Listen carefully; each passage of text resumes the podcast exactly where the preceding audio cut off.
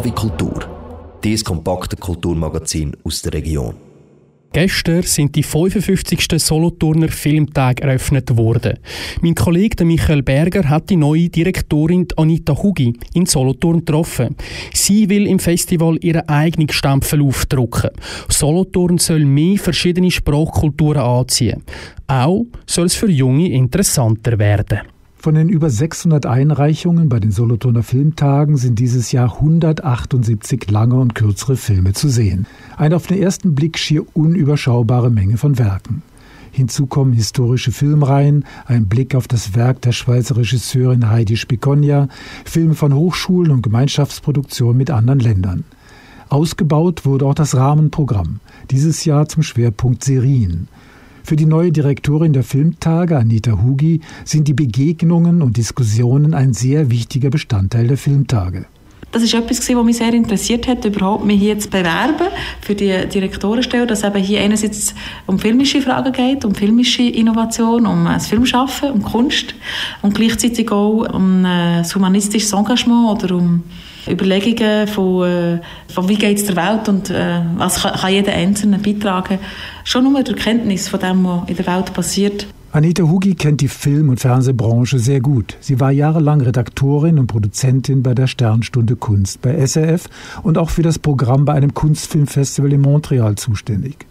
Den eher ungeübten Festivalbesucherinnen und Besuchern schlägt sie vor, sich zunächst einmal an den beiden Wettbewerbskategorien zu orientieren – zum Beispiel am Prix de Soleure. Der Prix de Soleure ist einer der wichtigsten Kunstpreise im Land. Und es sind zwölf Filme nominiert, die sowohl filmisch herausragend sind, aber sich eben auch inhaltlich mit wichtigen gesellschaftlichen Fragen beschäftigen. Und wenn jemand Lust hat, vielleicht die Solothurner Filmtag zu entdecken, könnte vielleicht jetzt schauen, welche Filme sind nominiert im Prix de Soleure und von denen ein paar schauen. Die zweite Sektion, die wir haben, ist der Prix du Public.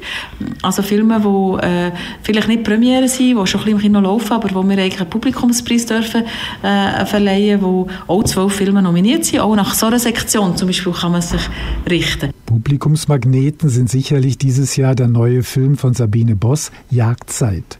Dort geht es um den Machtkampf von zwei Firmenmanagern, ein bitterböser Film, sicherlich auch mit aktuellen Bezügen zur CS-Affäre. Ein anderes Highlight ist eine Komödie, bei der einem das Lachen im Halse stecken bleiben könnte. Michael Lewinskis Moskau einfach zum Fischenskandal Ende der 80er Jahre. Die Themenpalette der Filme, welche in Solothurn gezeigt werden, ist riesig. Zwei aktuelle Inhalte sind aber laut Anita Hugi besonders präsent. Etwas, was auffällt, ist das Thema Klima und Flüchtlingskrise im Zusammenhang mit dem Krieg in Syrien in einem Film sagt jemand, wenn, äh, wenn die Würde von Menschen auf dem Spiel steht, dann ist es eine Pflicht aufzustehen. Und also, dass eigentlich der Einzelne von davon handeln und nicht wartet, bis irgendjemand, irgendein Politiker oder Politikerin irgendetwas entschieden hat, sondern jeder sagt, okay, was kann ich machen? Das ist etwas, was ich sehe, äh, quer durchs Programm, wo ein Thema ist.